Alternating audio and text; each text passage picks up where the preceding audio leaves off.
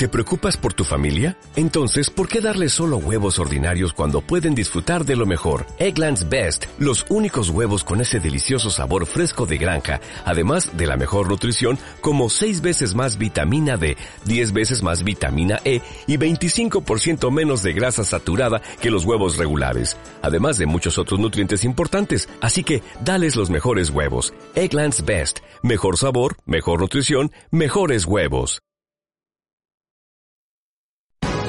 Aquí te lo contamos. Buenos días España.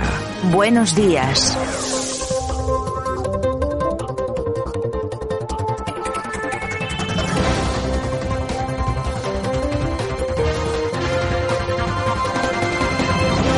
Bueno, pues ya estamos a 28 de abril 2022 y por supuesto ya estamos con nuestra nueva portada. Así abrimos el programa hoy con las noticias más interesantes, más importantes de las últimas 24 horas.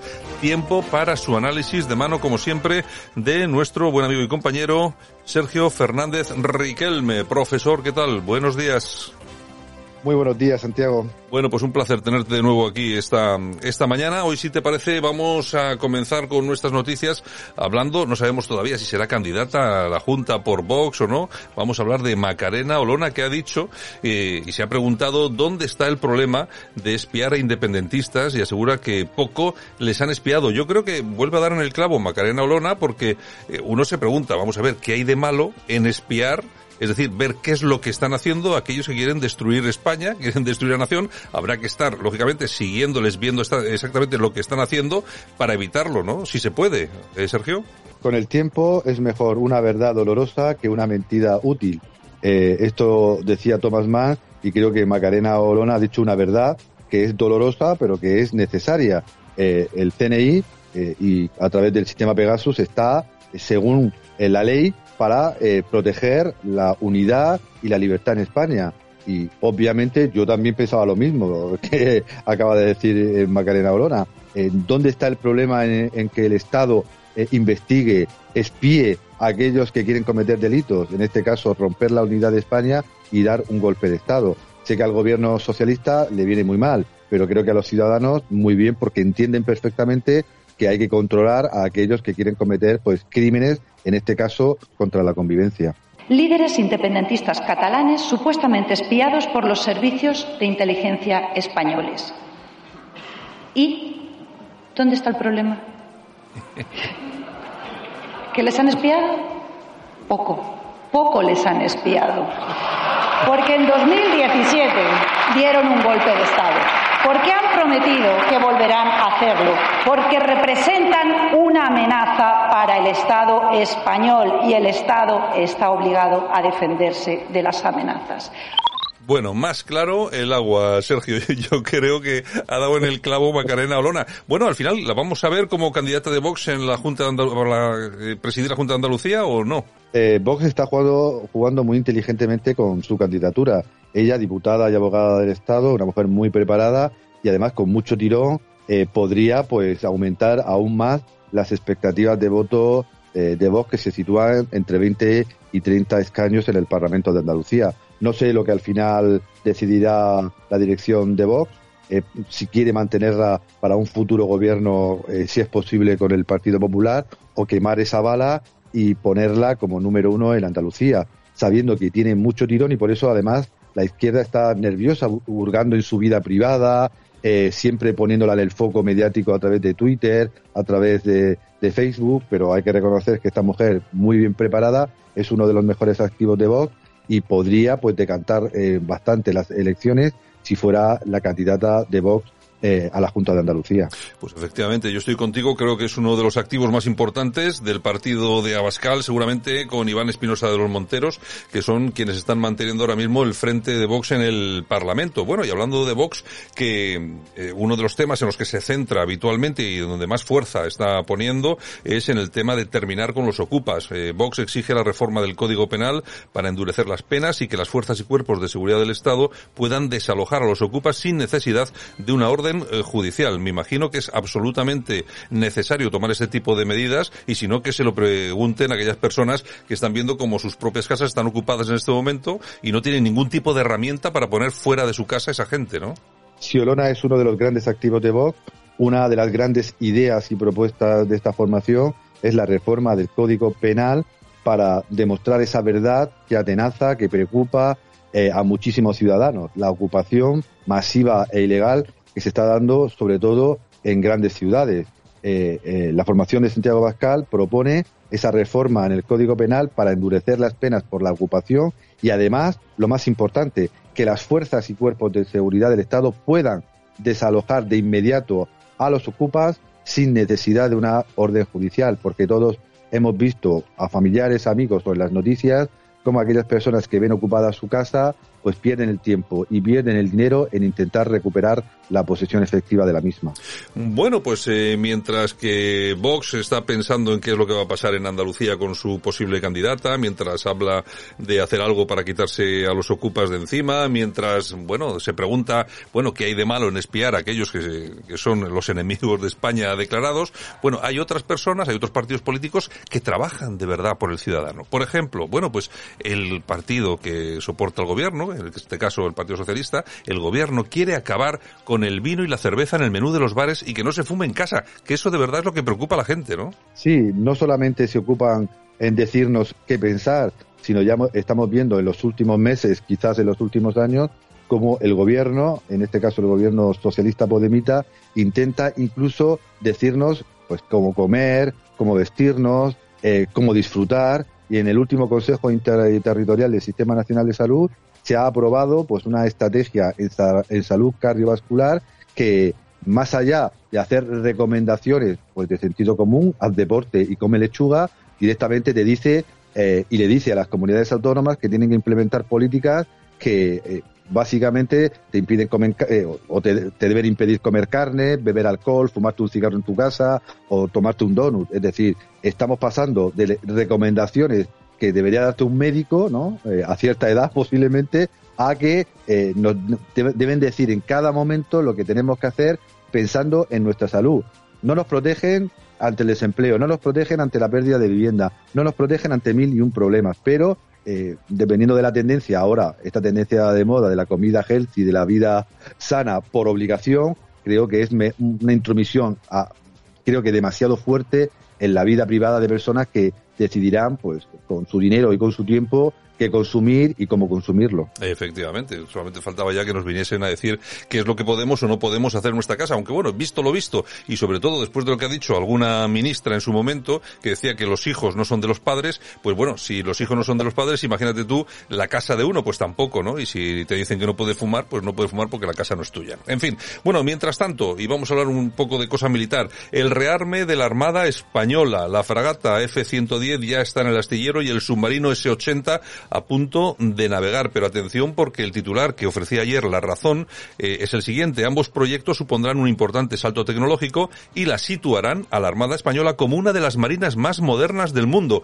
Yo no sé exactamente los señores de La Razón en qué país viven porque eh, eso de situarnos como una de las marinas más modernas del mundo por tener una fragata y un submarino de la clase S, S80, pues no sé, efectivamente creo que están un poco equivocados, ¿no? Claro, porque hay que pensar ¿Qué fin tiene el ejército español en el siglo XXI? Si es un ejército para apagar incendios o para llevar comida al Líbano o a situaciones de crisis en el mundo, pues posiblemente nos podamos conformar con esta fragata y este submarino. Pero si quiere ser un ejército operativo eh, ante las grandes amenazas geopolíticas que vive el mundo contemporáneo, desde la amenaza marroquí al conflicto eh, de Ucrania, creo que hace falta algo más. Primero, pensar que el ejército está para defender las fronteras de España y mantener la unidad del país. Y en segundo lugar, para hacer frente eh, en tiempo récord a cualquier intromisión, por ejemplo, que se pueda producir en la OTAN o en nuestro espacio vital eh, más cercano. Eh, yo siempre he valorado mucho el ejército español, quizás más por los símbolos que por su realidad. Y su realidad es que hoy en día el ejército español no es un ejército operativo como podría ser el ejército norteamericano, el ruso o el de otros países, para hacer frente a lo que siempre ha sido el objetivo de, un ejército, la guerra defensiva Bueno, parece ser que la Armada también quiere hacerse con el vehículo de combate anfibio, el ACV 8x8, que utiliza actualmente el Cuerpo de Marines de los Estados Unidos, y lo quiere como recambio a medio plazo de los actuales vehículos de asalto anfibio y de los blindados de combate de la Infantería de Marina Piraña. Bueno, yo creo que tanto la Armada como todo el Ejército tendría que volver la mirada allá donde posiblemente, posiblemente podamos tener un problema. Eh, España como nación y como resultado de posible, posibles, mm, eh, vamos a, no sé cómo llamarlo realmente, pero conflictos, vamos a decirlo de alguna forma, no, estos conflictos no se van a producir con Francia ni con Portugal, es prácticamente imposible.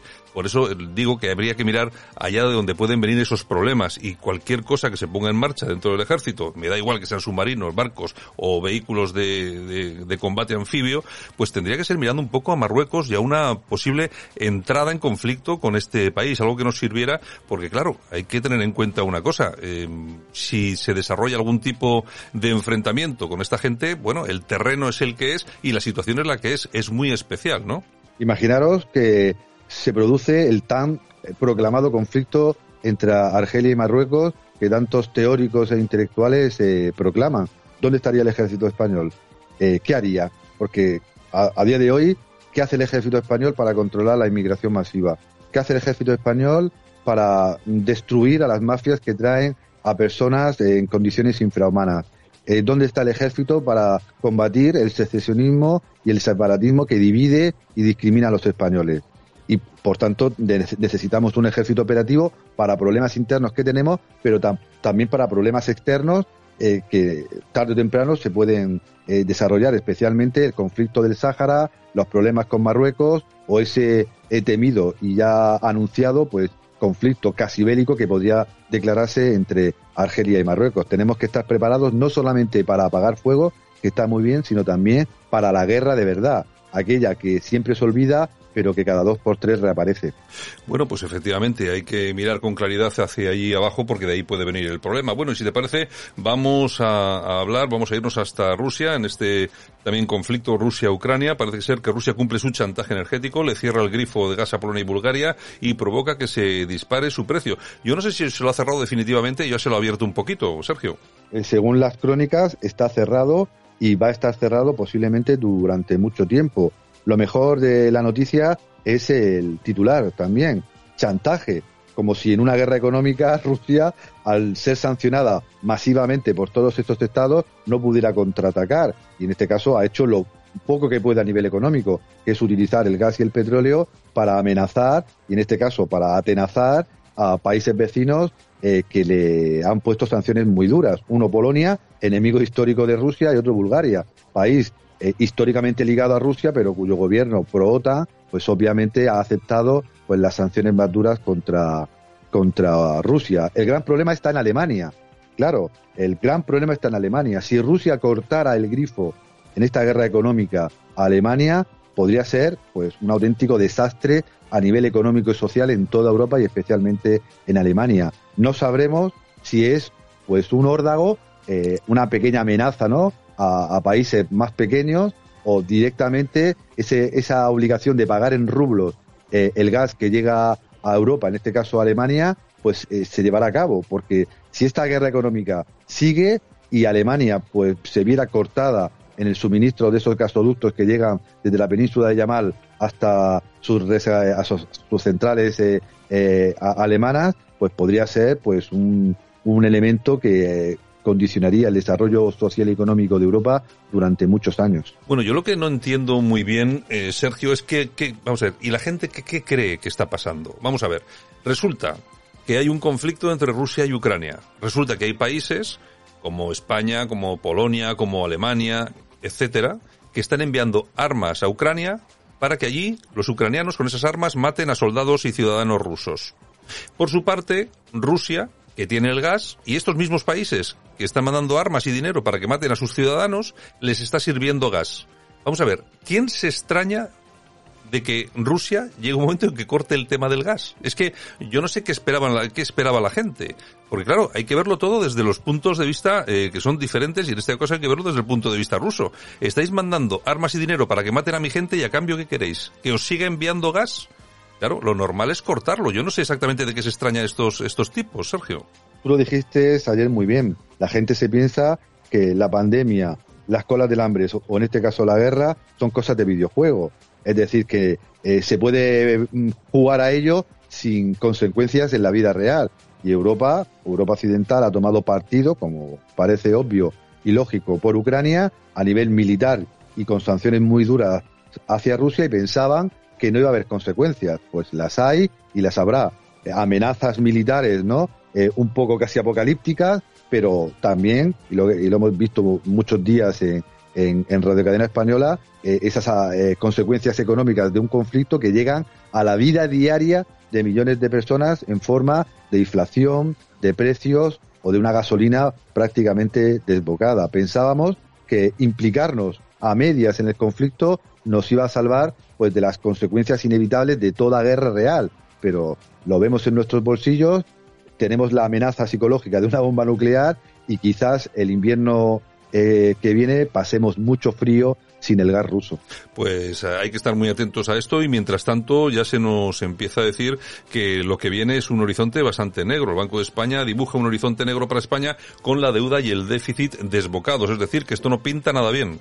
El Banco de España ha dicho la verdad y una verdad por no ponernos medallas, eh, deberíamos eh, reivindicar. Aquí hemos dicho muchas veces que nuestra recuperación económica, que queremos tanto, que necesitamos tanto, no se puede sostener simplemente con déficit público y con deuda pública. Es decir, gastar lo que no tenemos y que en el futuro pues alguien lo pague, nuestros hijos, nuestros nietos o, algún eh, o alguna potencia extranjera a base de comprarnos todo lo que tenemos, ¿no?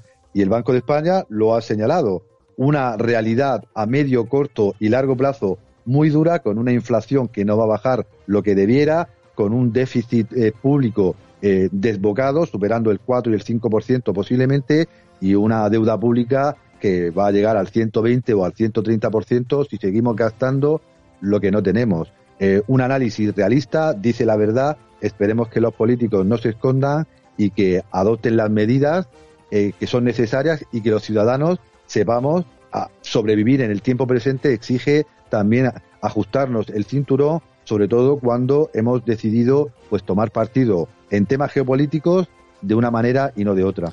Bueno, pues eh, la cosa que no pinta nada bien, don Sergio. En todo caso, mañana regresamos, seguimos hablando un poco de la actualidad, aunque oye, no hay ni una buena noticia. Eh, no sé, habrá que habrá que hacer un esfuerzo y buscar algo positivo, porque es que si no, vaya forma de comenzar el día, chico. En fin, don Sergio, un fuerte abrazo, hasta mañana. Un fuerte abrazo.